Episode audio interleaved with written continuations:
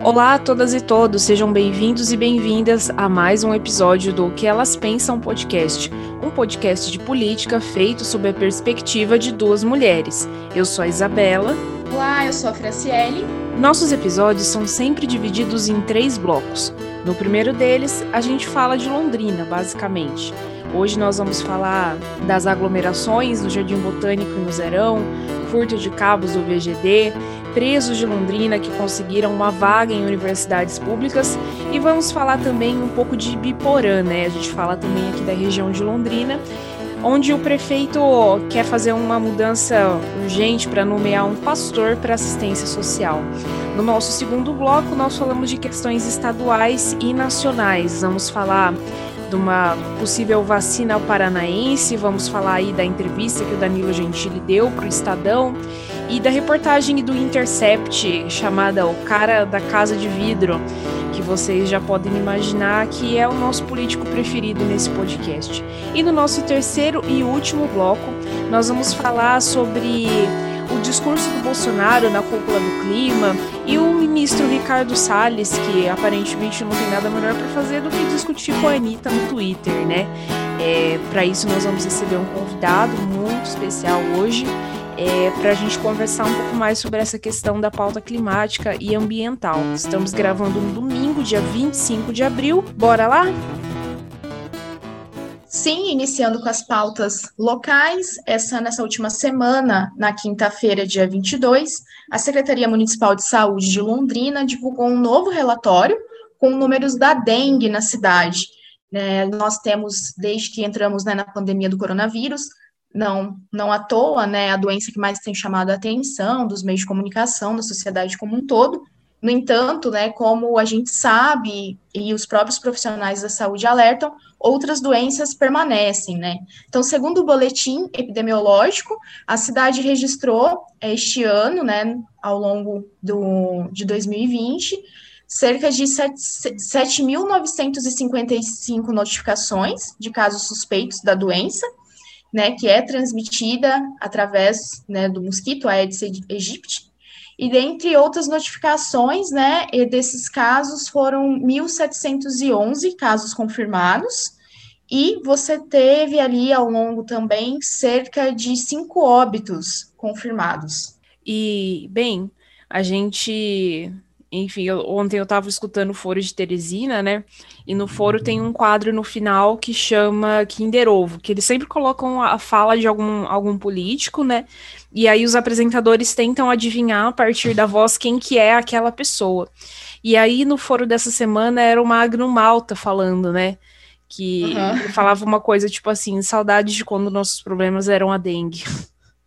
Então, assim, é lamentável que hajam é, mortes ainda em virtude da dengue, né? Até porque é uma doença endêmica que a gente tem meios de combater, a gente já tem noção do que é, mas assim, é, ai, gente, é tanta desgraça, né, acontecendo ao mesmo tempo que a gente, eu nem sei o que falar sem que eu seja repetitiva ou chova no molhado.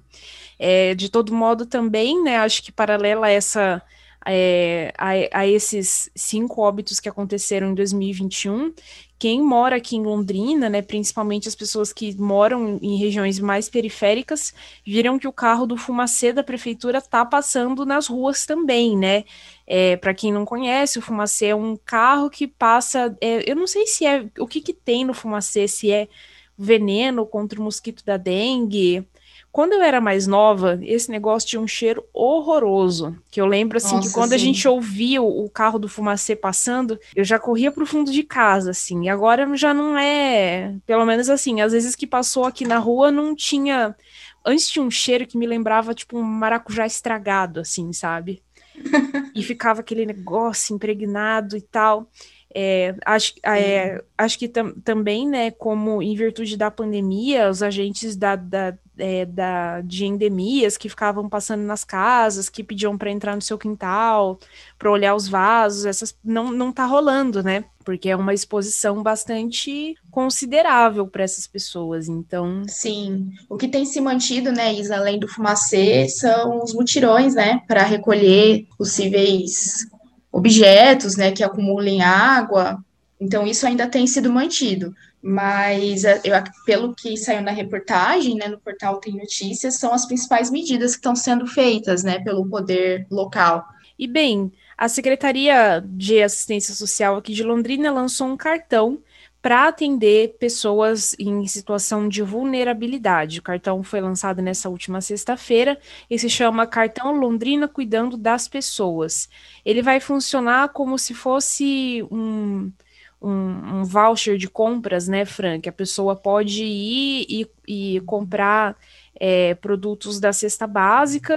É, e aí tem alguns só produtos que são que não são permitidos, tipo bebidas alcoólicas. Bem, atualmente, né, 16.175 famílias têm acesso ao benefício em forma de cesta básica. Esse cartão, ele vem mudar aí é, como esse benefício tem sido dado atualmente, porque agora, como vai ser migrado, né, para esse sistema de cartão, a pessoa, ela tem mais autonomia, né, o beneficiário, para conseguir fazer as compras, desde que é, em estabelecimentos que são colocados né, pelo próprio município, como mercados, açougues, padarias, e os itens também, né? Você tem alguns itens que não são colocados como necessidades básicas, como você citou, a questão da, das bebidas alcoólicas, né?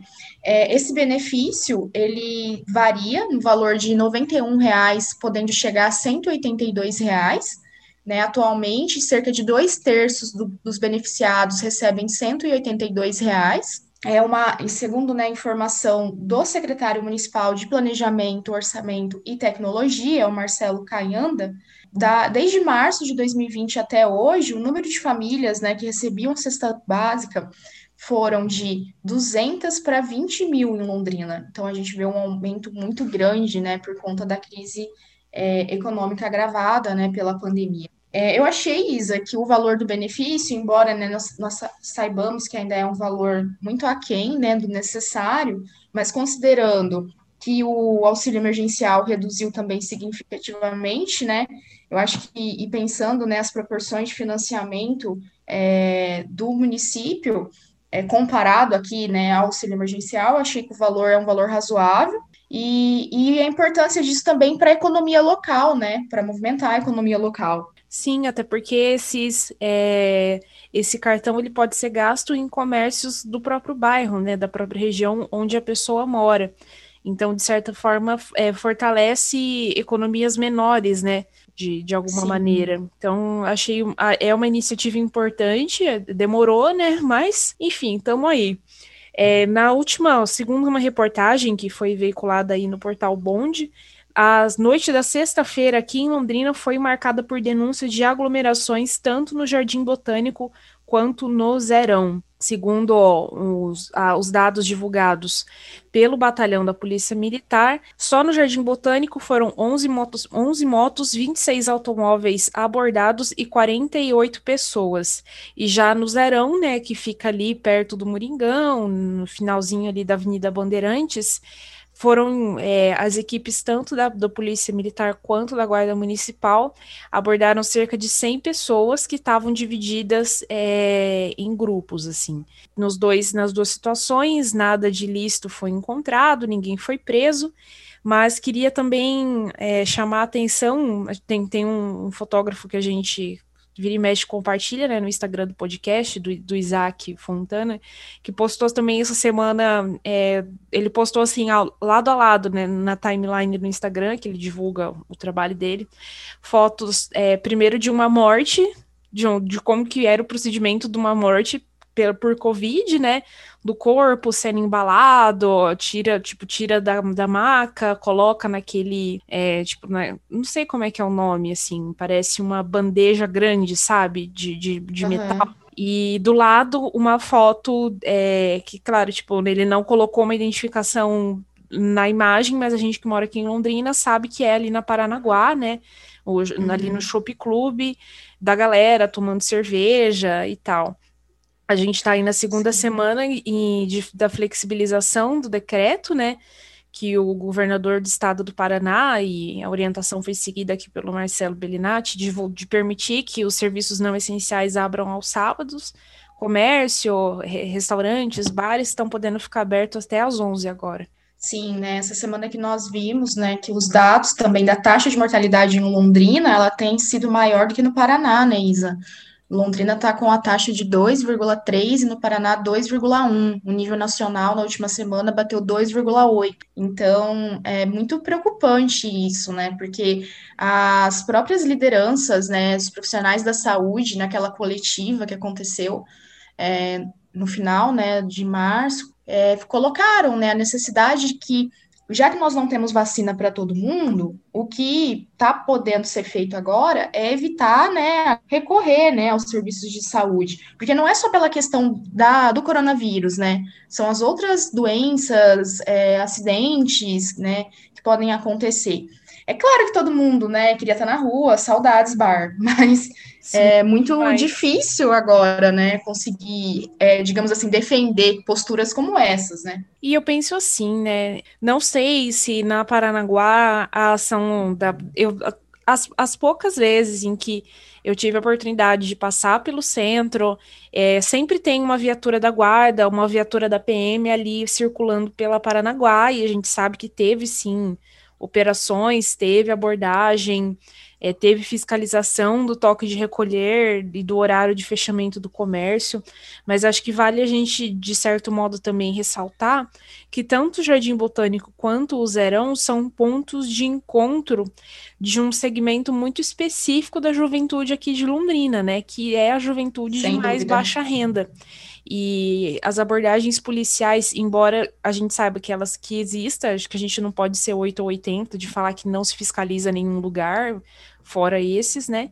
Mas a gente sabe que é, o olhar que a sociedade, no geral, né, isso deságua na forma como a segurança pública também age, é diferente para os lugares onde a juventude pobre se encontra. Ah, é muito diferente, né? Pelo país inteiro. Em Londrina também não tem sido é, diferente dessa questão, né? Quando se trata de periferia ou de centros, né, que são mais, não estão na periferia, mas são ocupados por essas pessoas, eles acabam recebendo um tratamento muito diferenciado, né? Na maioria das vezes marcado por mais violência do que em bairros, né, de classe média, classe, classe média alta, né? Pois é, né? Alô, Gleba Palhano. E também, a gente, passando para a nossa próxima pauta, nessa, nesses, últimos, nesses últimos dias, né? Na verdade, corrigindo aqui, na manhã do sábado foi constatada uma nova invasão no estádio do VGD, Vitorino Gonçalves Dias. É, nessa invasão foram furtados cabos, estruturas elétricas e danificadas algumas estruturas, porta, parede do do estádio.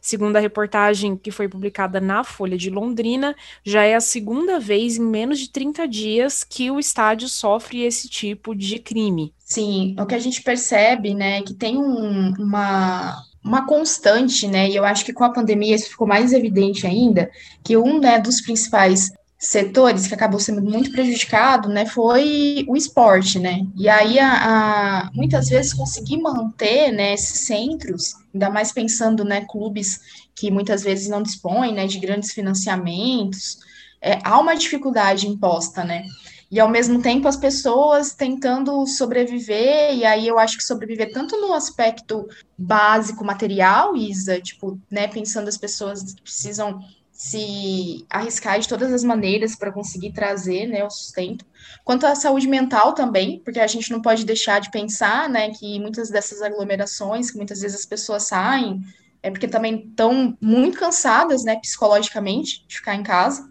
então, Sim. eu acho que a gente tem vivido um, um, caos, assim, que acaba abarcando essas diferentes dimensões, assim, né, da vida social, que sempre estão muito intrínsecas, mas eu acho que a pandemia ficou mais evidente ainda, sabe? Então, você, essa dificuldade de, de trazer uma certa normalidade aí, entre aspas, que, como nós sabemos, é uma normalidade sempre, né, sempre foi excludente, desigual, mas que parece que com isso que a gente está vivendo, essas questões elas ganham mais visibilidade, sabe? Com certeza, sim. É, a gente até ficou pensando, quando a gente preparava a pauta, se a gente deveria ou não trazer é, essa questão do VGD, né? É, que a gente uhum. quase nunca fala de esporte. Eu não entendo nada de esporte, eu acho que a Fran também não é exatamente uma torcedora, assim. Não entendo nada de esporte, gente, nada. É, mas acho que nem por isso a gente poderia deixar de falar, né? Porque essa situação não deixa de ser, de certa maneira, um reflexo da miséria. Acho que uhum. existe, é, assim, quando a gente fala de criminalidade no geral, claro que existe um, um componente que é próprio do caráter das pessoas, é, de, de, uma questão de moralidade, mas eu acho que em grande parte isso tem muito mais a ver com a estrutura social, né? É, é um conjunto dessas duas coisas.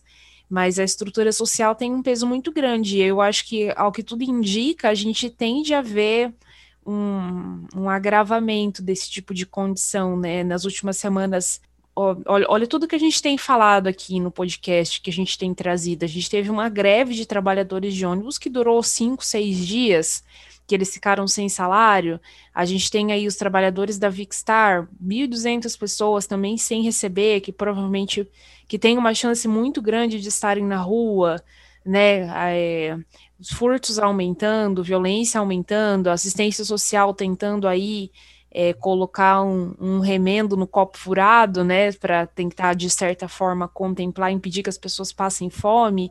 Então, eu acho que tudo isso se encaixa dentro de uma conjuntura que mostra que as pessoas estão ficando cada vez mais pobres e estão passando cada vez mais necessidade. Sim, acho que a pandemia ela tem tirado o véu assim das desigualdades, né, que sempre existiram, mas têm se tornado cada vez maiores, né, com o coronavírus. Né, nós tínhamos de certa forma afastado a fome da, de grande parte da população, não que não, existi, não existissem mais pessoas, né, que passassem fome, mas a gente teve medidas ali, né, ao longo dos anos 2000 para cá que foram medidas muito importantes para combater a fome, como o próprio programa Fome Zero, né.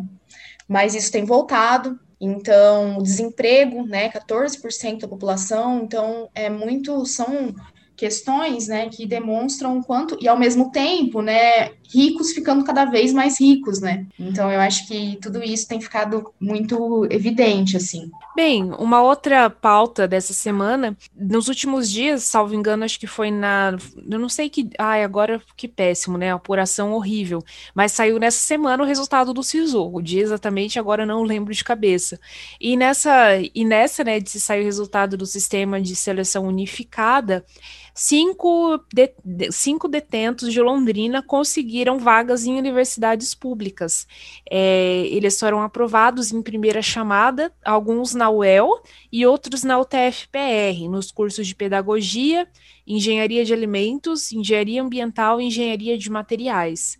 Eu tive a experiência de, em 2019, participar de um projeto do cursinho da UEL dentro da PEL 2 e dar é, um, um, cursinho pré-vestibular para os alunos de lá que, é, que, que, que, gostariam de tentar uma vaga na universidade, né? Foi, um, foi uma experiência muito marcante, assim, foi muito...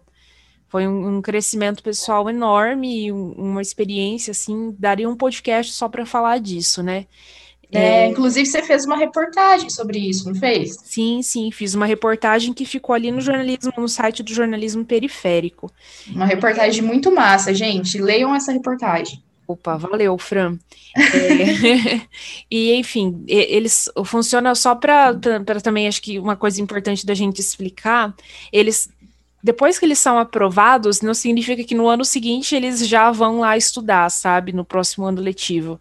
Na verdade, como que funciona, né? É, quando você está preso, o teu processo criminal acaba e você é, todo mundo ali tem um processo na vara de execução penal, né?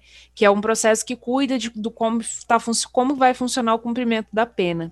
E aí, quando ele passa, quando o detento, quando o preso passa no vestibular, ele tem que fazer um pedido Geralmente eles encaminham ali via penitenciária mesmo ou através do advogado para que o juiz da vara de execução penal autorize ele a fazer o curso. E aí não são todos que, que são liberados, né? É, aqui em Londrina mesmo, o, o, juiz da vara de execução penal, que é o Dr. Katsu, Katsujo Nakadomari, ele geralmente ele entrevista cada um dos detentos para decidir quem tem e quem não tem condição de fazer um curso superior. Porque também assim, né, embora eu seja extremamente favorável a esse tipo de iniciativa, a gente também não pode romantizar as coisas, né? De achar que todo mundo está procurando uma oportunidade de emancipação intelectual, né? Muitas vezes o detento ele quer remissão da pena e ele quer dar um respiro fora da cadeia, né? Fora ali daquele ambiente. Mas de certo modo eu é, de certo modo não, né? Concluindo a, a, minha fala, que eu já falei demais, eu acho que isso é muito massa, assim, é uma iniciativa e tanto. Uma vez, é, eu um, um dos meus alunos, eu entrevistei e eu, eu entrevistei quase todos, né? É, ele falou para mim que a melhor fase da vida dele foi quando ele começou a trabalhar na biblioteca da penitenciária, sabe? E aí, Ai, tipo, que incrível. Depois eu fiquei pensando assim, putz, o que, que uma pessoa viveu para me falar que a maior, a melhor fase da vida dele foi uma época que ele estava preso? Sim, e ao mesmo tempo que incrível, né, esse encontro com os livros, assim, né, eu sou suspeita, essa semana a gente teve também o Dia Internacional do Livro, né, Isa, amo livro, uhum. então eu acho que é muito, muito massa, assim, ouvir quando a pessoa tem essa identificação. É, bem, essa reportagem que saiu na Tarobá, né, coloca aqui em todo o estado, há 45 presos, né, que cursam ensino superior, seja nas modalidades presencial ou à distância, são 10 unidades né, prisionais do Paraná com presos estudando em universidade ou faculdade, né? E aí você teve o ingresso, 17 pelo ProUni, 14 por, por, processo seletivo de vestibular e dois pelo SISU, evidenciando aí também né, a necessidade de fortalecimento e ampliação das políticas públicas de acesso ao ensino superior, né? Uma informação também que me chamou muita atenção, que eu não sabia, Isa, é que a instituição que mais tem presos cursando no Paraná é a UEL, 12 alunos. Sim, sim. É, vamos passar para a nossa próxima pauta também. Londrina vai ter mais uma unidade exclusiva para vacinação contra a Covid, que vai ser aqui na UBS do Ouro Branco, pertinho da minha casa, inclusive. É, a vacinação continua caminhando a passos lentos e a sétima regional aqui de Londrina recebeu nessa semana também mais algumas vacinas contra a Covid e também contra o, contra o H1N1 a vacinação do contra o H1N1 tá na, ainda está na, nas crianças, né? Mas, enfim, aos poucos eles vão liberando para grupos, é, para pessoas um pouco mais velhas. E da Covid-19, a vacinação está rolando aí para pessoas, acho que de 60 a 63 anos agora. Sim, lembrando que os agendamentos né, para vacinação contra a Covid-19 são feitos somente pelo site da Prefeitura. Quem não possuir acesso à internet, né, pode comparecer a uma das unidades escolares do município, escolas municipais, ou nos centros de convivência da região leste e oeste.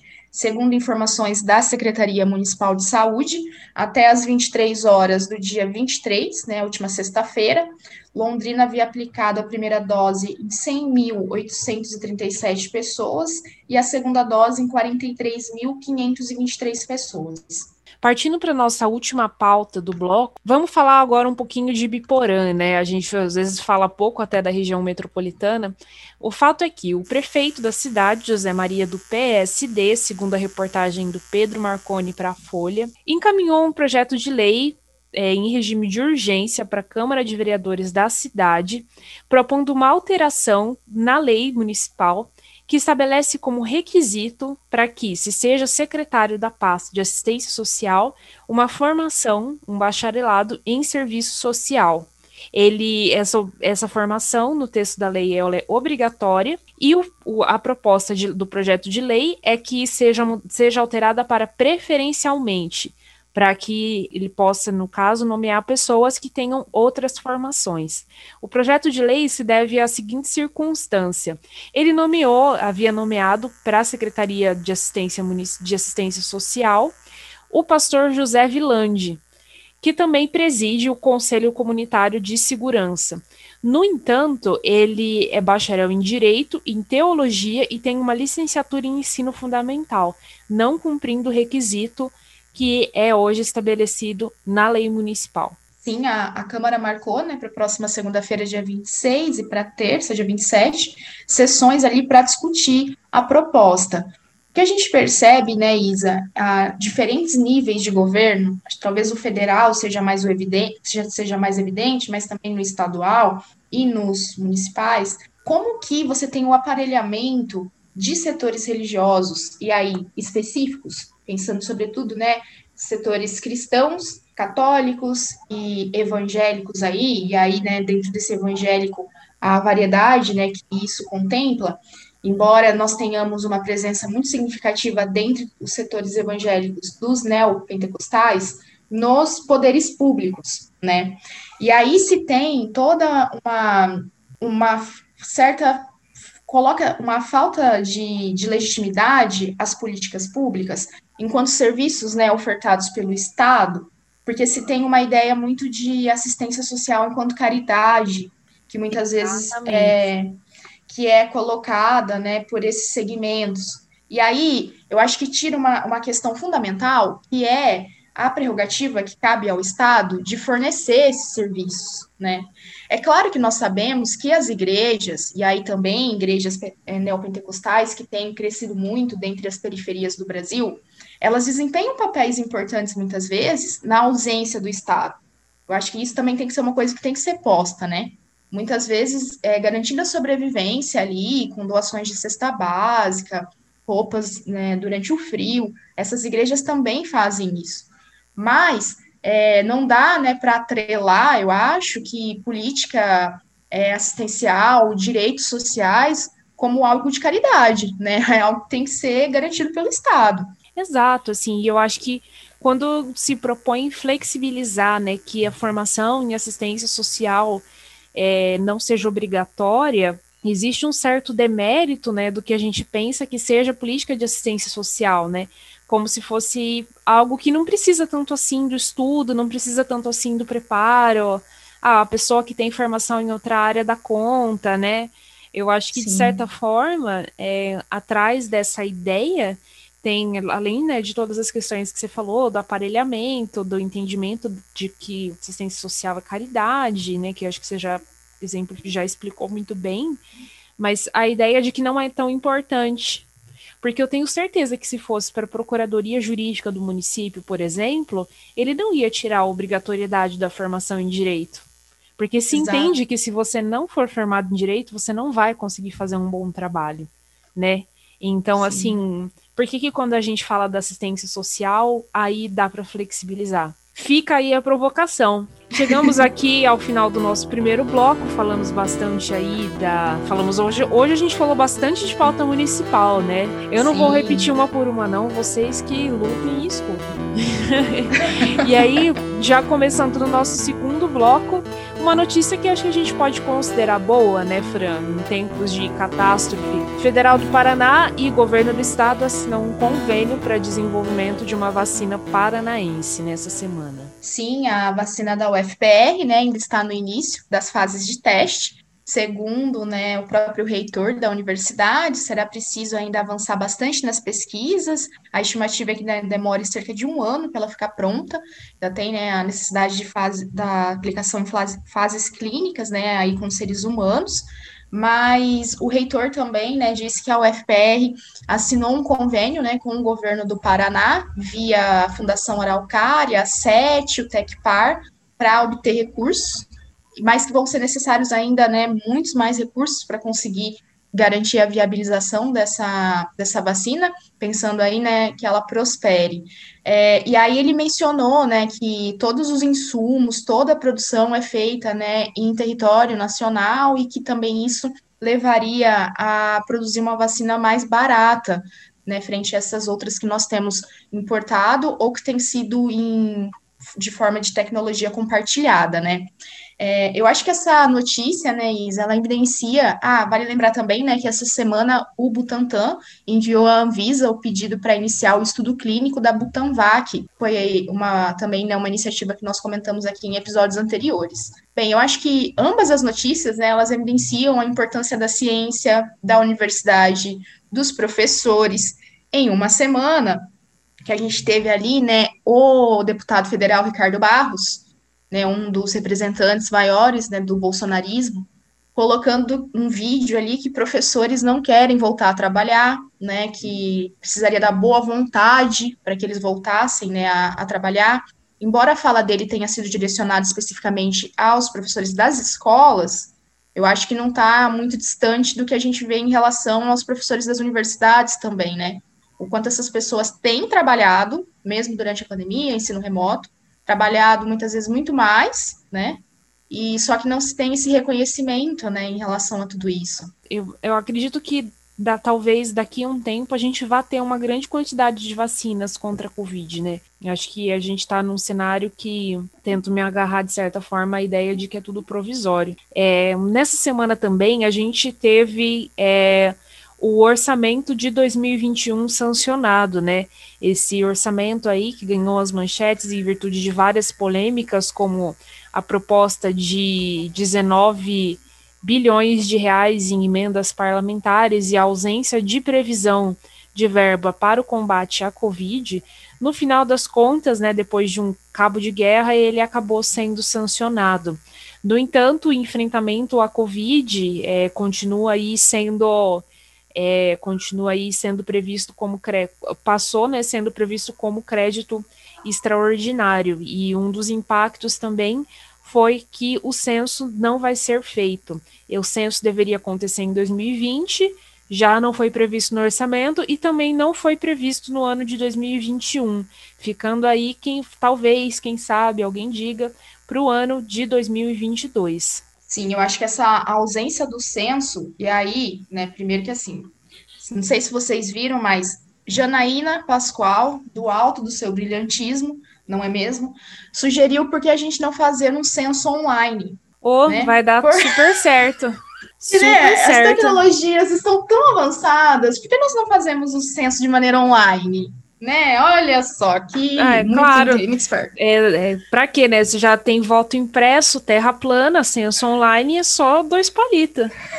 Pois é, né? Eu acho que é muito sintomático, né, Isa, no governo Bolsonaro, nós ficarmos sem censo, né? Porque é, de todos os sentidos, né? Mas pensando no censo, nesse censo especificamente, ele é fundamental para o estabelecimento de políticas públicas, né?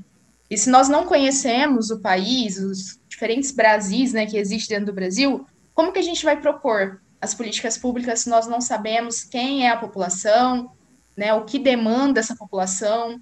Então, eu acho que é muito sintomático isso, sabe? E além dessa questão do censo, é, vale também, né, pontuarmos que as principais áreas afetadas por, pelo orçamento que mais vão ter cortes é a área da saúde, né, limitou os recursos, o Paulo Guedes limitou os recursos pedidos, né, pelo Ministério da Saúde para compra de vacinas contra a Covid-19, medicamentos para intubação e leitos, segundo, né, a equipe do Paulo Guedes, é, alegou ali um possível arrefecimento da pandemia, e forneceu apenas 17,5% do que foi solicitado pela pasta. E a educação, por sua vez, né, com um corte de mais de 3 é, bilhões de reais. Partindo para nossa próxima pauta, essa semana Danilo Gentili deu uma entrevista para o Estadão. A gente comentou algumas semanas que ele foi cotado como possível candidato à presidência e chegou a se reunir com o MBL, né? É, na entrevista que foi dada no dia 19 de abril, foi feita aí por e-mail, conforme consta, né? Ou seja, na minha humilde opinião, um maior chuncho, assim. Entrevista por e-mail, tipo, perde total a espontaneidade, né? A pessoa vai se andar com o assessor de imprensa para escrever a resposta. Mas, de certa forma, ele, ele assim, ele não fala é, que ele não vai, de forma alguma, ser candidato, mas ele dá um ar de tipo assim, ah, nem tava querendo, isso aí foram as pessoas que começaram. É, ele falou que logo na primeira pergunta, né, ele fala qualquer coisa que eu faça tem gente escrevendo Danilo 2022, no princípio eu ignorei, como não parou, comecei a brincar de volta e estou me divertindo um pouco com isso. Até o momento é a única articulação que tem sido feita, né? É, ele fala que seria um sacrifício para ele, que, enfim.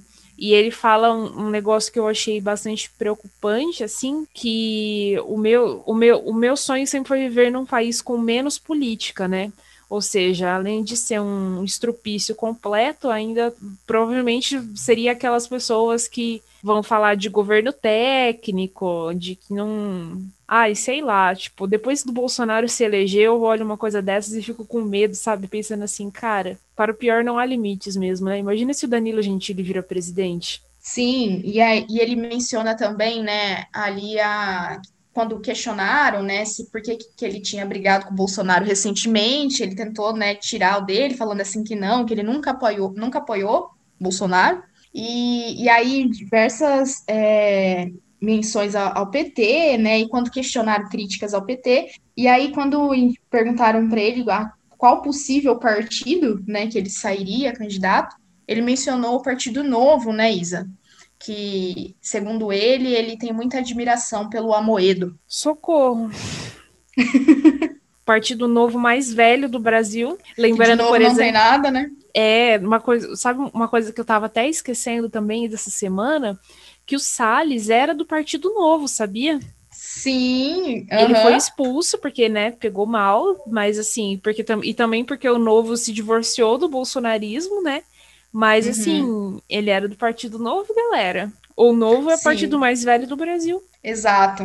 Porque é um, é um partido que tem, assim, em linhas muito gerais, né, tem assim, uma identificação com é, o neoliberalismo econômico muito é, vigente, assim, né? E, ao mesmo tempo, uma identificação com o conservadorismo, né? Que, que acaba sendo muito linhas que ficaram evidentes nessa entrevista do Gentili, né, para o Estadão. E também nessa semana, o, o vice-presidente, Hamilton Mourão, disse que cogita não concorrer à presidência, não concorrer a, a nenhum cargo do executivo em 2022, mas que não descarta a possibilidade de se candidatar ao Senado Federal. Sim, mostrando ali, né, que talvez a entrada dele para a política é, seja uma coisa que meio que veio para ficar, né? Porque antes da, da eleição dele, e aí eu acho que vale lembrar, né, Isa, que essa semana também é, Levi Fidelix é, faleceu. Até onde eu pude acompanhar foi ontem, né? E aí, até onde eu pude acompanhar, a família não tinha colocado quais foram a, as causas, mas porque lembro dele aqui, né?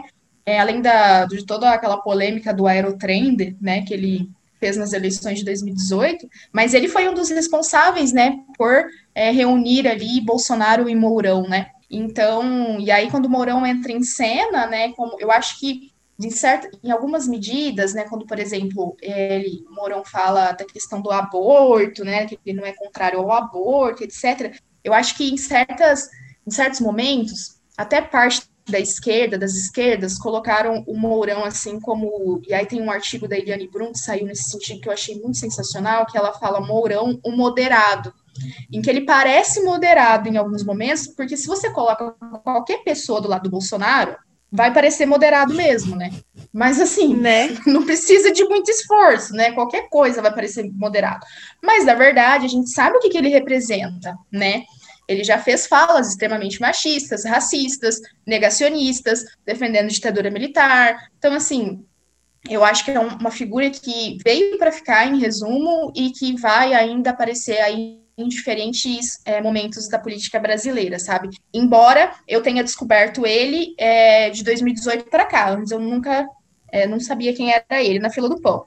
E essa semana também, né, pensando nas eleições de 2022, Luciano Huck se recusou a dar entrevista para o Estadão, porque o Estadão ele tem feito nessa uma espécie de série né, de entrevistas com possíveis presidenciáveis para 2022, e como essa do Gentili, o próximo seria o Huck, mas ele se recusou a dar entrevista.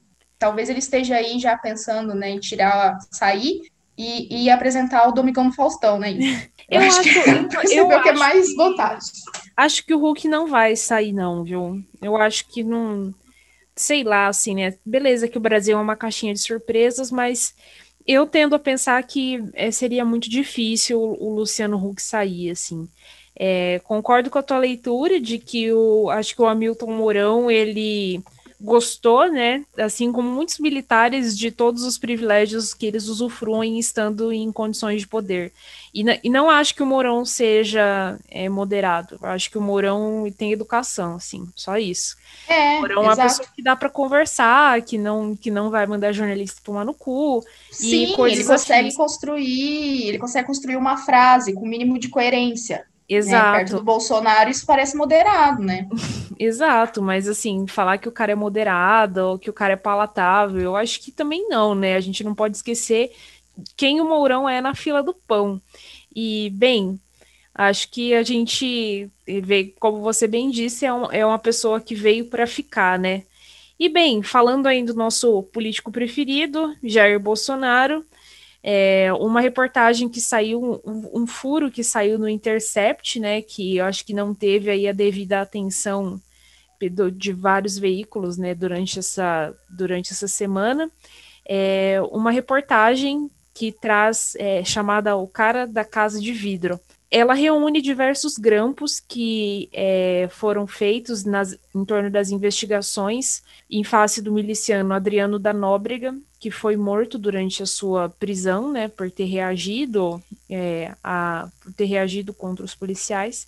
E esses grampos é, mostram que os comparsas milicianos é, estariam aí recorrendo ou estariam relacionados ao presidente Jair Bolsonaro. As investigações não avançaram porque elas são feitas pelo Ministério Público Estadual que não teria aí competência funcional de investigar o presidente da República. No entanto, é bastante evidente, né? Até a reportagem traz vários trechos das investigações, traz trechos de, de documentos oficiais, né? Mostrando aí que os cúmplices do Adriano da Nóbrega falaram, falavam em Jair, HNI, presidente, e cara da Casa de Vidro, né? O nome Casa de Vidro seria aí em referência ao Palácio do Planalto e da Alvorada, né, que seriam aí lugares com a fachada, cuja fachada é toda de vidro. Sim, é, segundo a reportagem, né, em um dos telefonemas, seria ele, eles teriam colocado, demonstrado, né, preocupação com pendências finan financeiras né? E falou que queria saber, eles queriam saber como que ficaria o mês que vem e que a parte do cara, né, teria que vir ali, né? Mesmo após é, a morte do Adriano da Nóbrega.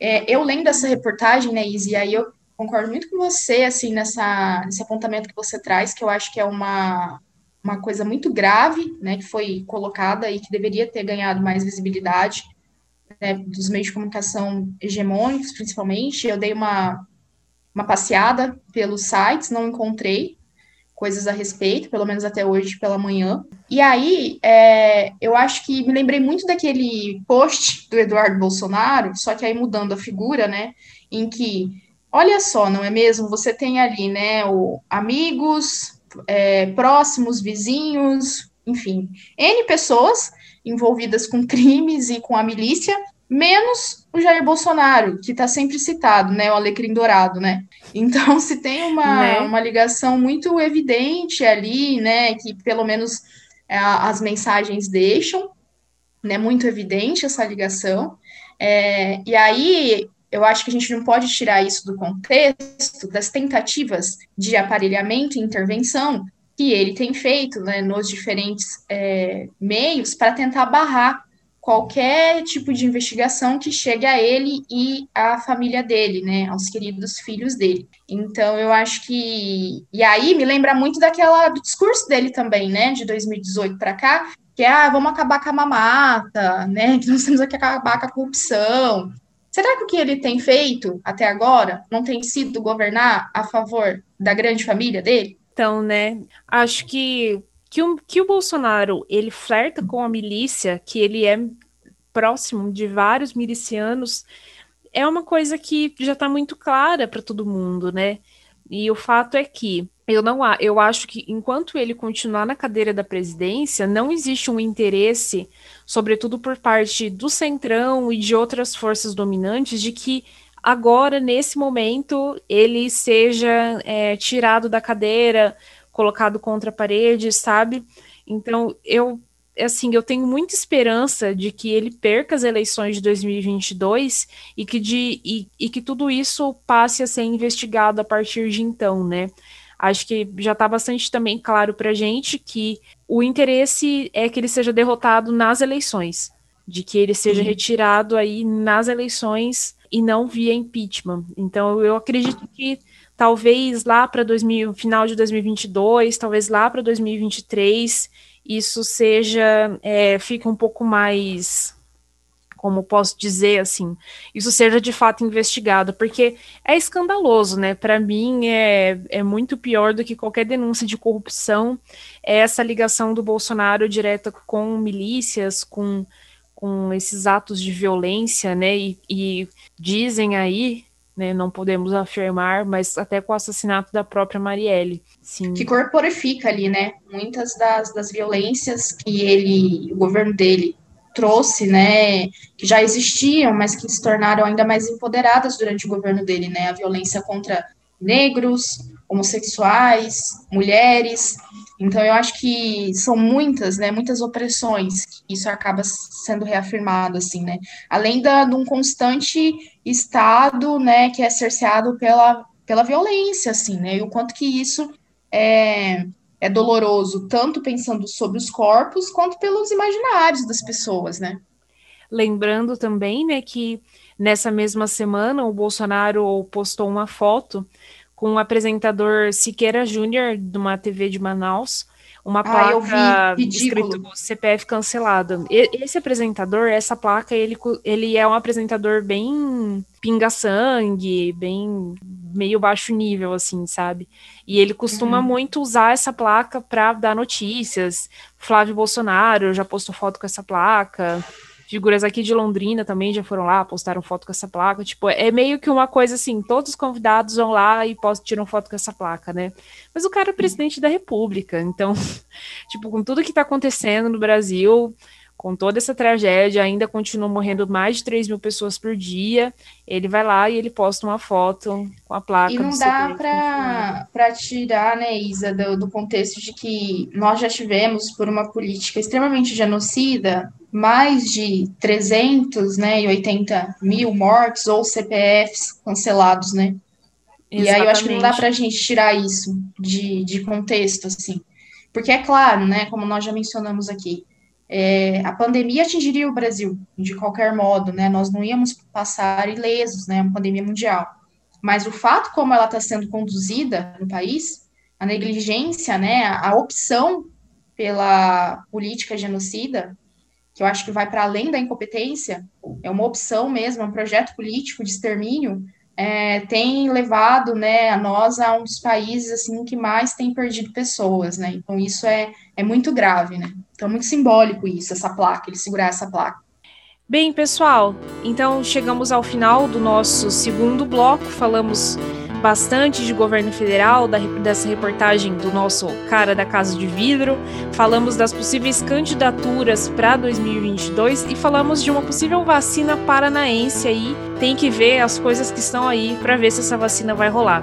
E agora, no nosso terceiro e último bloco, a gente vai falar das tretas do Ricardo Salles e do desastroso discurso do nosso presidente na cúpula do clima. Para isso, nós recebemos convidado muito especial, César Henrique Rezende. Oi, César, tudo bom? Olá, Isabela, tudo certo com vocês? Tudo certo por aqui também. E agora, a famosa pergunta que nós fizemos para todos os convidados.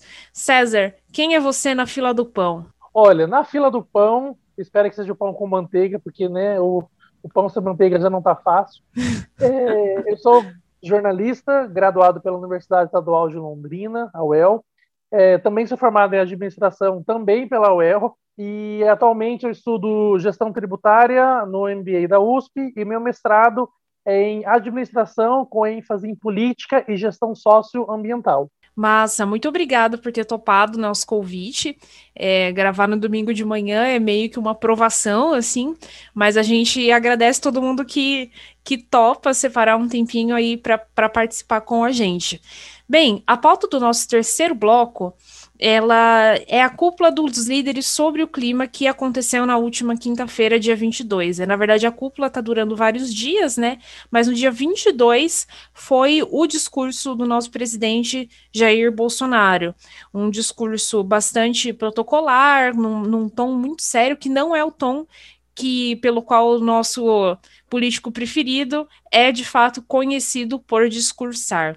O discurso ele possui diversas informações falsas, né? Acho que a gente nem conseguiria explicitar uma por uma e nem conseguiria fazer tão bem feito quanto os vários jornais já fizeram, né? Saiu na Folha, no G1, ponto a ponto de quais seriam as, as partes mentirosas, né? As estatísticas falsas que o nosso presidente utilizou. Mas o fato é que, apesar do tom ameno, foi um discurso bastante. É, como posso dizer assim, que segue essa linha negacionista do governo, né? De tipo, a, o desmatamento é X, ele fala que é meio X e que a gente é que tá é, errado e tal. O, queria saber, assim, sendo né, um, até uma questão que, que tem a ver com os teus estudos, o, o que, que você pensa sobre essa postura de negação, de negação e mentira, especificamente na questão ambiental? É, eu acho que o primeiro ponto que a gente precisa destacar é que a postura do Bolsonaro em relação ao meio ambiente corrobora com todas as outras atitudes dele em relação a, a N aspectos é, econômicos, sociais, em relação ao próprio é, combate ao Covid. Então, o discurso dele da, na ONU foi para na ONU, na ONU não, desculpa, na Conferência do Clima foi basicamente para inglês ver.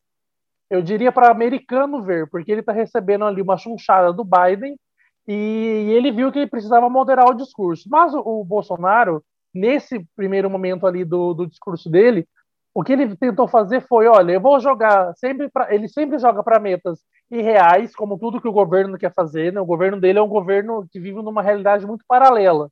Ah, nós vamos acabar com o desmatamento até 2030, mas espera, você vai acabar como? Se há desmonte no IBAMA, se há desmonte no próprio Ministério do Meio Ambiente, que, para quem não se lembra, nem sequer existiria, e foi depois de muita pressão que ele nomeou Ricardo Salles como ministro do Meio Ambiente, daí voltou ao ministério.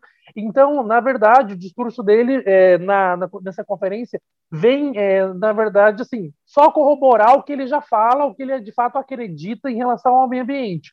A postura dele é que ele acha que as pessoas estão contra o governo dele, que não passa de uma conspiração que os índios é, vivem ali, não são consideradas pessoas normais, que tem que desmatar mesmo, que simplesmente tem que acabar com tudo, porque na cabeça dele e do Salles, o que importa é o retorno financeiro que isso vai trazer. Uma ideia bastante, é, eu diria, ultrapassada.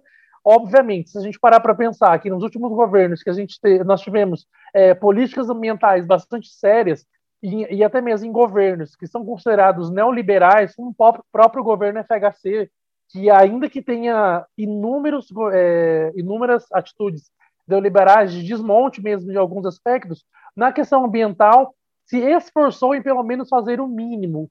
Não que isso seja uma questão que a gente tem que comemorar, porque o mínimo nem sempre é o que precisa ser feito, é o, é o do básico. É, então vem, na verdade, essa, essa questão do Bolsonaro vem dessa forma. O discurso, além de mentiroso, ele pegou carona em inúmeras coisas que foram realizadas em governos anteriores, principalmente os governos petistas, que ele faz questão de, de rechaçar o tempo inteiro, mas ele precisou se, se, é, se valer desses dados porque o governo dele não tem qualquer dado. Então, ele está sofrendo pressão internacional. Eu não acho que isso vá mudar muito a postura dele. Eu acho que para aquele momento ali que a gente viu que foi a conferência do clima, ele de fato precisou dar uma amenizada no discurso, mas são só palavras, porque se não vier com ações, de nada vai, vai, vai valer, sabe? E aí é complicado você ficar esperando que ele vá fazer alguma coisa. Diferentemente de alguns colegas meus de, da imprensa, que ah, ele amenizou o discurso e agora a coisa vai andar. Não, não vai. Né? Acho que a gente tem que parar de ficar esperando. Parece que a gente sempre fica naquela expectativa. O Bolsonaro é, é aquele cara que é aquele cara abusivo, sabe, de relacionamento, que a gente sempre fala, nossa, ele vai mudar, agora vai. Não, agora ele mudou. Não, só foi essa vez, só foi um tapa. Ele estava nervoso. E aí a gente sempre parece que tem uma galera que sempre fica postergando, tipo, ele vai, ele vai mudar. Nossa. Agora a postura dele é outra postura. Ele Não, gente, ele não vai mudar. Ele mantém o Ricardo Salles e esse discurso dele de, de relação ao meio ambiente é simplesmente é, porque ele acredita que há toda uma conspiração globalista, marxista, lenista, é, sabe, que quer destruir ele do, do, do, poder e, enfim, é mais uma infinidade de coisas. Então, eles vivem na base desse negacionismo e esse é o modus operandi do governo. É, eu acho que isso ficou muito evidente, né, César, quando você fala, né, que ficou, é um discurso só para americano ver, nossa, muito, eu, eu consegui acompanhar é, o discurso, e assim, né, tanto o fato ali, né, dele, acho que a gente vai falar um pouco disso mais adiante, mas o fato dele não, do Brasil não ser uma das principais lideranças a falar, né, o quanto que isso, pensando do ponto de vista diplomático, isso tem, né, muito significado, mas aí no dia posterior, né, à cúpula do clima, é, ali quando teve a, a sanção do orçamento para 2021, ele já vetou 240 milhões de reais, né, do meio ambiente, do Ministério do Meio Ambiente, então, assim, ele tinha dito que iria, né, abre aspas, né, fazer com que os órgãos de, de proteção fossem fortalecidos, entre outras mentiras, e no dia seguinte, né, já dá mais essa canetada. Então, acho que é muito, né, esse aspecto fica muito claro, assim, né. E aí, nessa semana, antes da, da cúpula do clima, a gente teve, né, o Ricardo Salles prota, prota, oh, meu Deus, fugiu a palavra, fazendo a fazendo ali a estreia de dois episódios, protagonizando dois episódios muito importantes, né, que tomaram é, as redes sociais também, que foi o fato dele ter brigado ali, né, com a Anitta, que aderiu, né, à campanha do Fora Salles, e aí ele respondeu chamando a Anitta de Teletubby, e, né, muito, muito maduro. A e também ele postou... quinta série tá governando, hein? Cuidado. Pois é, né? A série tá no governo. E ele postou uma imagem também né, nas redes sociais em que ele colocou ali uma tribo de indígenas, né, com a legenda chamando a tribo de tribo do iPhone. É, frente a, a, essas questões e mais, né, o que nós já você já mencionou aqui anteriormente, como que você vê no governo o futuro do Salles? Você acha que ele vai permanecer ou se ele você acha porque ah, né, ali toda uma discussão colocando que ele poderia ser um dos próximos, né, ministros a ser fritado? Será se ele permanece ou não? O que, que você acha? Eu acho que a gente tem que analisar por um prisma de quem o Salles representa o Salles ele não veio à toa pro, não, não foi à toa para esse governo. Ele já tinha histórico de, de participar de, de outros de, liga, de aspectos ligados à política, à vida pública. O Salles ele representa, na verdade, o que boa parte da bancada é, ali, a bancada da bala, a bancada da como é que fala, da da, da, da, da, da bancada da é, Bíblia, bala e tem mais uma que eu esqueci o nome. E boi. Enfim. Bíblia, bala boi. e boi. Boi o que de fato representa a bancada do boi. A retirada do Ricardo Salles do governo é, é problemática porque ela denota assim, olha, e aí, como é que vai ser? Não que eu acho que o Bolsonaro vai colocar alguém lá como o, o, o Galvão que estava ali no, no INPE e tal, mas o, o grande negócio é a gente olhar quem é que o Salles representa. O Salles representa essa bancada, o Salles representa esse empresariado que quer de fato liberar a boiada. O Salles representa tudo aquilo que governos anteriores é, tentaram minimizar ali. Eu digo minimizar porque, é, como eu falei, os governos anteriores fizeram o básico para fazer o que deveriam ter feito, sabe? A gente sabe, inclusive, que a ministra Marina Silva, quando era ministra, teve inúmeros problemas com o, o presidente Lula, porque ela queria de um jeito, a, a, a Dilma, então ministra de Minas e Energia, queria de outro, o próprio governo FHC também com inúmeros problemas, que a gente já ressaltou aqui também.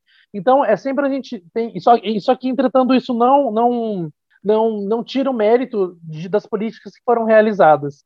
Como a gente sabe, a política tem desses, desses pragmatismos que a, a gente pode discordar ou pode debater um dia, só que a gente tem que ressaltar: algo foi feito.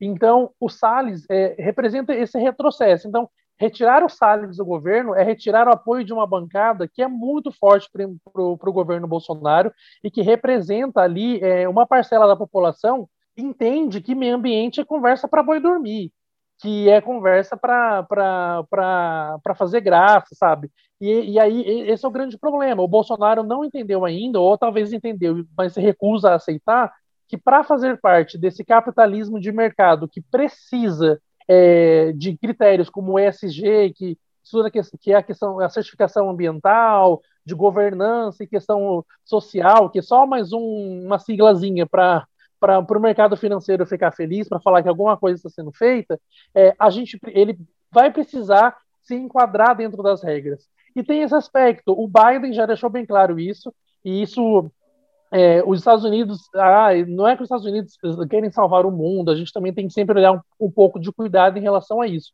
Mas a retirada do Salles, é, dificilmente eu acho que vai acontecer num primeiro momento, a não ser que ele seja pressionado ali por dois aspectos, que é pelo Senado, do Rodrigo Pacheco, e principalmente pela Câmara, que é presidida pelo Arthur Lira. Então, se esses dois ali fizerem aquele bem bolado, aquele, aquele joguinho que eles sabem fazer como ninguém, daí o Salles sai. A mesma coisa aconteceu com o Ernesto Araújo. O Ernesto Araújo uhum. só saiu por pressão do Senado, do Rodrigo Pacheco e do Arthur Lira, que falou: ó, não dá mais. Então é aquela coisa: o governo precisa chegar num limite e no limite que eu digo é no extremo, assim, para falar, meu, o Salles não tem condições de ficar mais, mas a gente coloca outro qualquer que vai continuar seguindo a nossa cartilha de liberar a boiada. Inclusive, quando você estava falando, eu lembrei de uma, uma expressão, né? Para o governo Bolsonaro, questão ambiental é coisa de gente que abraça a árvore, né?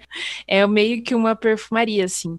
E Sim, uma criminalização, né, gente, das ONGs, dos movimentos ambientalistas, né, que tiveram muita importância para pressionar esses feitos, né, que o César menciona, que é, concordo muito com essa leitura. Não acho que nós tenhamos tido assim muito avanços e concessões. Eu acho que eles fizeram o mínimo, né? E, e aí a só que aí, como a gente vive atualmente num estado, aí pegando a categoria da professora Flávia Biroli, que é um estado hostil aos movimentos sociais nas suas diferentes pautas, então isso parece muito, né? Então, eu acho que, que é muito importante mesmo o quanto isso tem sido criminalizado. E as ONGs, né, coisa de esquerdista comunista. É, e tem um ponto que você fala, Fran, que eu acho que é importantíssimo ressaltar, é, dessa questão da criminalização. É como a gente sempre tem, tem visto, o modus operandi do governo é esse. Sempre tem que haver um culpado. É, se não for um culpado, alguém planejando algo, é como se fosse sempre o Pink e o cérebro planejando alguma coisa para derrubar este governo. Então, ele não faz nada, mas criminaliza as ONGs. Ele não faz nada, mas criminaliza os índios que botam fogo na, na do ano passado no Pantanal. Então, são inúmeras coisas que ele vai fazendo para minar, de fato, não só a confiança dessas instituições, desses movimentos que são cruciais para a questão ambiental no Brasil, porque a gente precisa destacar muito o trabalho que essas ONGs vêm fazendo, e, a, e, sem essas ONGs, eu acho que dificilmente nós teríamos tido o alcance que nós temos. Ele precisa ele precisa quebrar uma, uma das pernas, e ele vai fazendo isso. Ele quebra uma das pernas hoje, criminalizando os movimentos sociais atrelados às ONGs, ele quebra uma das pernas da manhã, diminuindo o orçamento, ele quebra uma das pernas, demitindo o. demitindo não, né? Exonerando o, Gal, Flávio Galvão. Flávio Galvão, não lembro o nome dele enfim, o Galvão do, do INPE, ele quebra mais uma das pernas, falando, pegando falas completamente soltas eh, e mentindo, dizendo que são os índios que botam fogo. Tudo isso ele vai criando, ele, são elementos narrativos que eu vejo que o Bolsonaro usa para no final virar e falar: vocês estão vendo? Eu não falei. É isso que vocês estão vendo aí, é isso que essa esquerda quer. E, como a Isa falou, é uma questão de perfumaria, só que ele ainda não entendeu que se ele quiser fazer parte do que está rolando no mundo, ele vai ter que passar esse perfume e ficar, e ele vai ter que ter, e esse perfume tem que fixar muito bem. Pois é, né? Pois é. César, eu queria dizer que você está muito gato, assim, hoje, está muito bonito. Obrigado. E, desculpe aí o, o parênteses, mas assim, ouvintes, vocês estão perdendo. É, acho que também é interessante a gente pensar que o, o é, teve muita gente comemorando, né, que o Biden saiu mais cedo, não ouviu a fala do Bolsonaro, mas acho que também a gente não pode olhar, tipo, rola um, sei lá, talvez um certo pensamento imperialista, assim, eu ouvi numa, numa análise que o Biden não vai negociar com o Bolsonaro, né, o Biden não vai não vai fechar com chave com um cara como o Bolsonaro, que de certa forma representa todo o oposto da política dele, né? Exatamente. Tem uma questão imperialista, sim, eu consigo analisar sob essa perspectiva também. Eu acho que os Estados Unidos, ele, com o governo Biden, eles tentam restaurar aquilo que a China tem tirado deles ao longo dos últimos anos, assim. É, isso se explica pelo pacote de, de quase 2 trilhões para reavivar a economia, isso se explica pelo protagonismo ambiental que os Estados Unidos também quer tomar, é de fato aquele, aquele, aquela, aquele discurso hegemônico, nós somos ali é, a nação mais livre do mundo, nós temos que tomar posicionamento em é, todos esses aspectos, porque nós estamos perdendo. O ano passado, pra, por conta de querer prestar o doutorado, eu fui entreguei um projeto para a FGV, infelizmente não foi aprovado, mas Deus sabe o que faz. E, e nesse projeto eu, eu mostrava é, como que a China tem se saído na frente nesse debate na questão ambiental. A gente, nós como nação, nós estamos extremamente atrasados. Os Estados Unidos, com o, o Trump, regrediu muito, saiu do Acordo de Paris, que era um dos principais acordos, e a China tomou muito essa frente. Então, a maioria dos estudos que nós tínhamos era, é, que nós temos, na verdade, são estudos que a China toma frente, sempre, e é o mais engraçado, é, não é somente o Estado ali é, atuando sozinho. A China entende a importância do mercado financeiro, então ela chama o mercado financeiro para conversar, chama empresas, as empresas estatais, tem empresa, iniciativa privada ali trabalhando de alguma forma também, então, trabalha em cima desses três aspectos. E os Estados Unidos, na, na maioria dos artigos que eu fui encontrando, quase não tinha é, nos últimos cinco anos. Isso é reflexo dessa, dessa questão ambiental que o próprio Trump jogou luz ali. Então, eu vejo, sim, Isa, como uma questão imperialista. Concordo com você que tem esse aspecto dos Estados Unidos quererem tomar a, a, a, dianteira ali de falar, não, nós estamos preocupados com o meio ambiente e o Brasil não está. É, é, Óbvio, não sei se o Biden vai, vai, vai negociar com o Bolsonaro, porque são, são políticos é, que eu não consigo nem imaginar o grau de diferença. Assim. A gente está falando de um, de um quadrúpede ou um político que, de fato, um político de verdade, assim, sabe? E, eu, e olha que eu tenho inúmeras críticas a, ao Biden, a algumas coisas que ele, que ele possa fazer ali, mas é, dentro da, mantido ali a temperatura e pressão é o que a gente tem agora.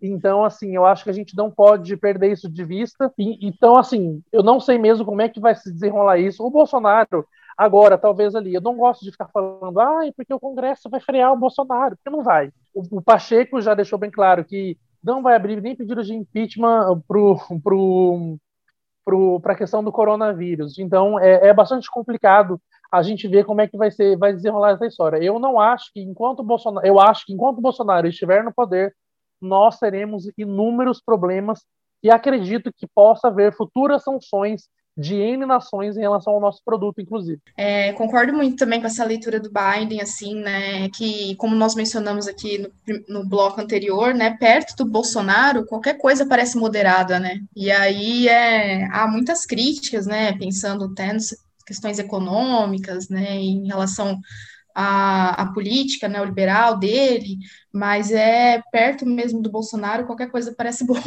Eu acho que até o Boca Aberta aqui, que é nosso, que é nosso deputado aqui de Londrina, parece mais normal do que o Bolsonaro, é uma coisa assim absurda. Eu, eu não, Nivelando não, não... por baixo, né? Exato. A gente, a gente, eu, eu sempre falo, eu estava essa semana é, no meu trabalho a galera falando, ai, por que eu não voto no, no, Lula, no PT, lá, lá, lá. Eu falei, gente, eu vou ser muito sincero com vocês. O que tiver no segundo turno, eu tô votando. Se o segundo turno tiver, sei lá, eu, eu nem sei, sabe? Se ela tiver o, o Marcos Mion, eu vou votar. Tá? Porque a, é, é, qualquer coisa, assim, tá, tá chegando nesse nível que o Bolsonaro ele jogou, ele levou a política por um caminho muito triste, assim, sabe? Ele jogou a política na lama para então eu acho que ele olha Sim. e fala assim: olha, foda-se a política, eu vou jogar do meu jeito. Inclusive, ontem eu vi um vídeo dele naquele programa do Siqueira Júnior lá, que, da Rede TV. Ah, a gente falou no bloco anterior sobre isso. Não, uma vergonha. Aquilo é, é um papel de um chefe de Estado Jamais. fazendo piada homofóbica, sabe? Então, assim, é uma coisa. Eu a gente se vê meio que na, na tentativa de escolher o menos pior, né? Exato. E nessa e, do menos é pior. É muito triste, nossa, muito triste. César, gostaria de agradecer muito a sua participação no quadro. A gente ficaria aqui conversando né, muito mais, é, mas infelizmente né, nosso tempo estourando. É, vamos para o nosso quadro de indicações, então? Bora. O que elas indicam? que, que você tem de indicação para os nossos ouvintes? Aqui o convidado Olha, sempre é a vítima, ele começa primeiro. Opa, ó, então já que a gente está falando dessa questão ambiental, eu vou indicar uma série que está disponível no Globoplay, que eu achei uma série muito boa, que fala um pouco dessa questão ambiental, mostra e demonstra o papel das ONGs, a importância, a questão da política, como ela influencia, e principalmente a questão do, do empresariado ali, o papel que o empresariado geralmente desempenha que é a série Aruanas. É uma série protagonizada pela Leandra Leal, pela Thaís Araújo, por uma outra atriz que eu não me recordo o nome, porque ela é uma atriz bastante jovem. E essa série mostra essa ONG, elas têm uma ONG, essas três meninas, e, e elas ali lutando para que não tem, haja desmatamento. E vai. O, o grande legal da série é que a série tem nuances. Então não tem obviamente, que os vilões são é o empresariado, é a galera que quer destruir tudo, mas é uma série que faz você refletir sobre muitos desses, desses aspectos na questão ambiental. Então, é uma série bem gostosa de assistir. Ela tá, se eu não me engano, acho que ela tem 10 episódios, né? Ela tem 10 episódios e, assim, é, o, é a representação de como a gente está né, ambientalmente sendo visto hoje no, no, ao redor do mundo, sabe? Sim, muito massa. Já anotei aqui para buscar. Gente, eu vou indicar um livro que eu vou terminar hoje, depois de estender a roupa, que é o Torto Arado. Faz tempo que eu não lia é, literatura, eu voltei a ler, e eu acho que o Torto Arado, ele traz né, coisas para a gente pensar que dialogam muito com essa questão né, do, do meio ambiente, como nós pensarmos, por exemplo, né, as relações de trabalho no campo, as formas, né, como que a, a terra tem um, é um grande meio de sustento ainda, né, para grande parte da população, as formas de violência de gênero também que existem no campo, enfim, não vou dar muitas informações a respeito, porque senão vai perder a graça da leitura, mas fica a indicação que vocês leiam, então, o Tortarado, do Itamar Vieira Júnior, que tem ganhado bastante, bastante visibilidade, né, nos últimos tempos, e, e, nossa, não terminei ainda, vou terminar hoje, mas recomendo muito. Fran, só um comentário. Eu sou, eu sou, com todo respeito a essa palavra, eu sou muito putinha do torturado. Eu e minha casa servimos ao torturado. As pessoas perguntam, as pessoas perguntam, César, que, que livro você indica para ler? Eu falei, eu falo torturado, porque aquele livro me fez chorar. Eu sou uma pessoa que sou muito fã do Jorge Amado. Para mim, o, o livro que eu, é o livro da minha vida que é, é Capitães da Areia, que eu adoro. E eu nunca tinha tido, lido um livro assim que é que, que tivesse me fisgado e eu e colocar na minha prateleira de segundo melhor. Não sei nem se posso falar isso. Nossa, eu tô dessa também. Torto Arado fez isso comigo. Então, assim, gente. Tô com uma vontade de ler esse livro. Nossa, eu tô muito dessas, assim. Eu fico fazendo as coisas querendo voltar pro livro. Faz tempo que eu não li algo assim que não fosse é, ligado, né, área das ciências sociais, da, do jornalismo, que me prendesse tanto. E, nossa, tô apaixonadíssima também. Excelente. Ai, nossa, gente, tô com muita vontade de ler. Tô quase indo lá gastar o dinheiro que eu não tenho para comprar o Tortarado. Vou indicar um filme hoje, um filme chamado Jardineiro Fiel, que eu acho que dialoga com certas questões de imperialismo, colonialismo, é um filme que conta de uma, um homem que vai se investigar a morte da esposa, porque ela, ela, tava, ela havia descoberto uma, ser, uma série de irregularidades de testes ilegais de indústrias farmacêuticas, assim, em populações muito pobres.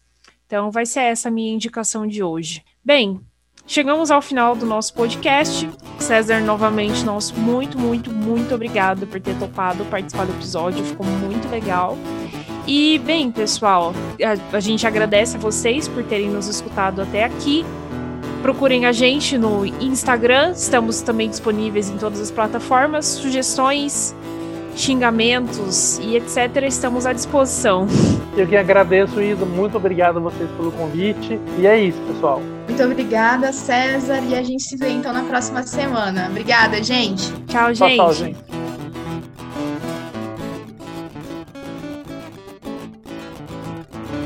Esse episódio foi produzido e apresentado por mim, Isabela Alonso Panho, e pela Franciele Rodrigues. A vinheta de abertura é a música Comida, dos Titãs, e a vinheta do quadro Que Elas Indicam é feita pela voz da Márcia Neme Buzalaf com a música Amarelo, do Emicida.